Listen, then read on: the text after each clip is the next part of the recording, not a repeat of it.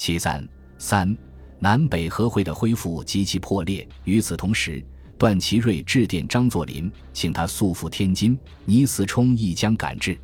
他们又准备在天津开督军会议，并由段亲自任主席，动员督军出面对上海和议进行干涉。后因曹锟不赞成在天津开会，张等才终止入京，改派代表来京请示，并主张改在奉天开会。一连几天，安福系拼力活动，力访各当道要人，谋求贯彻其保存新国会的主张，在呈现其盛望之状态。安福系对国会之主张，据该系一个重要人物所谈，就是依现行国会组织法、选举法，从西南五省选出议员，以完全新国会，然后由新国会制定宪法。如果这个办法不行，则由新国会修正约法，而以国民会议为制定宪法之机关，另行制定国民会议组织法。除上列两办法外，无论依旧约法召集新国会。或恢复旧宪法会议等，都绝对不赞成。这就是说，安福国会是万万不可动摇的。四月十四日，王一堂、李胜铎会见钱能训，陈述安福系对时局主张，并询问政府对于国会的意见。钱表示三点：第一，国会为选举大总统及通过内阁之机关，故国会、总统、内阁三者有相连之关系，根本问题万难摇动。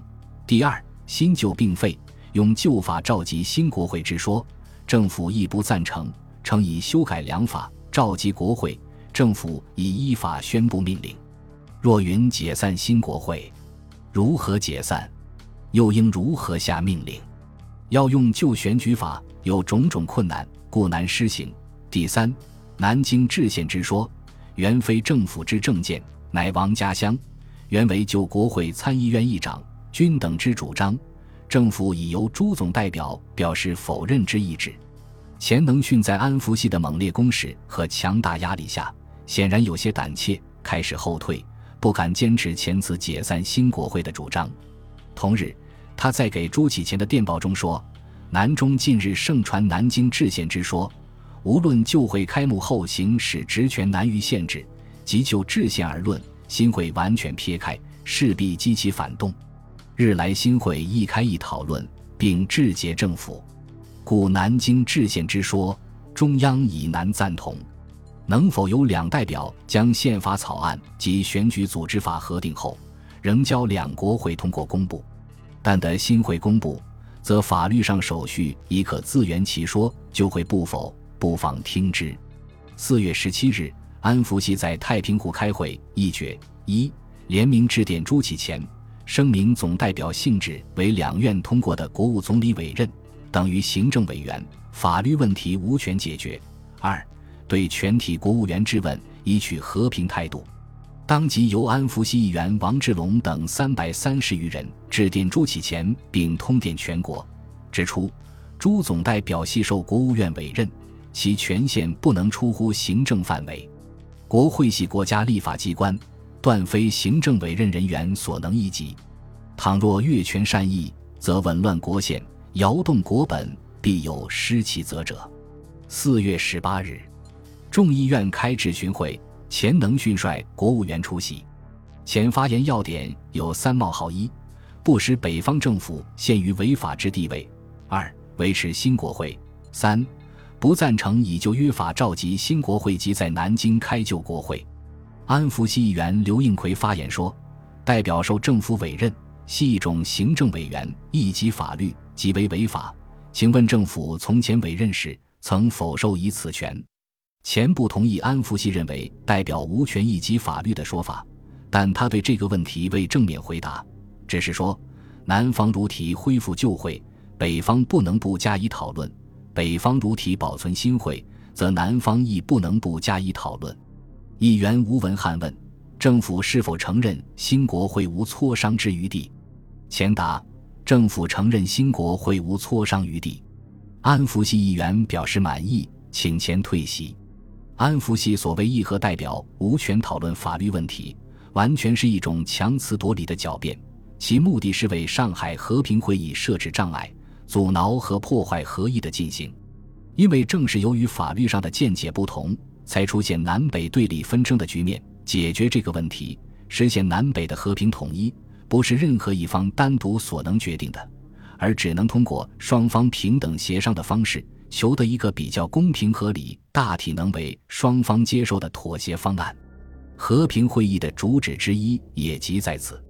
当时，《申报》曾刊载北方政界某要人的谈话说：“和会之设立。”不独国会问题可以解决，即总统问题亦应由其解决也。该政变已还，南北两方对于行政首长及立法机关，因法律上见解之不同，遂发生两重之组织，彼此对峙，不能立于国家统一权之下，乃有南北分立之现象。而此种问题又非一方政府所能解决，故时有南北对等合议之举。是和平会议正为解决此种问题之纠纷而设，欲使不统一之正向而趋于统一也。倘一方固执己见，不稍变通，即不斥抹杀相守方之人格与意思，又何所谓对等议和哉？至于北方代表虽经国务院委任，则对于疑难案件，故不妨电京随时商洽；未竟无权解决，则委任代表所思何事也？况外交内政危迫至此，倘不从国家根本着想，徒逞一二人之私心，只妨碍统一、阻挠和平，殊为舆论所不容。安福系议员联名通电发表后，朱启潜于二十一日电京询问，安抚派甲参众两院民意阻止和议席上提议国会问题一事，总统是否赞成，请即刻降复，否则贻误和局，不能负责。钱能训认为此事与和议前途关系重大，随即一面致信众议院予以解释澄清，一面通电全国加以辩明，说此次上海会议本为解决国内纷争问题、法律问题一其一端，所派代表负有解决时局之责，对于此项问题自不能存而不论。同时，他还复电朱启潜，新议员联名小电由政团名义排出。不足以代表政府，故政府对该店不负何等责任。安福系的阻挠和破坏，给刚刚恢复的上海和平会议又蒙上了一层厚厚的阴影。在安福国会对北京政府及其议和代表施加政治压力的同时，南方就国会中的一部分人也表示了强硬的态度，坚持国会必须完全自由行使职权，非法的新国会必须解散，丝毫不能让步。以维护法主旨。原来唐绍仪在和平会议上提出国会完全自由行使职权后，看到北方很难接受，舆论也并不积极支持，担心和议难以进行，曾拟同南方代表协商变通办法，谋求一个互相妥协的方案。四月十三日，朱启潜至吴鼎昌的密电中透露说，昨日邵川表示，国会问题应由各代表互相接洽。邵川见我方对于国会问题屡屡表示决绝态度，故恢复民国六年国会之主张亦知其难。又知国会在广州开会，人数日益寥寥，补选制宪，决办不到，故对于国会一事一决束手无策。此后会议国会问题时，究竟如何情形，现实不能预定。微观其隐，希冀之心甚切，而又不敢放胆作取。四月十九日，朱佑电钱能训说：“唐绍川对国会拟有变通办法，与我中央所定者四绝相近。但唐绍仪对如此重大问题，自己一人不能做主，需要请示军政府。”四月十七日，他电呈军政府，连日会议情形，经已电告，即军事、财政、自治各案，彼此当无大出入，一取一致。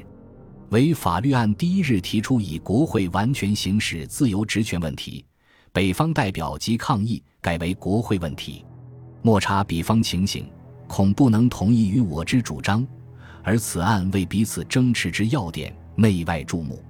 万一正式讨论及此意见敌伍，强硬到底，恐使合议不能进行，而放弃主张，则重维护法之本旨。究竟应如何对付？关系最大。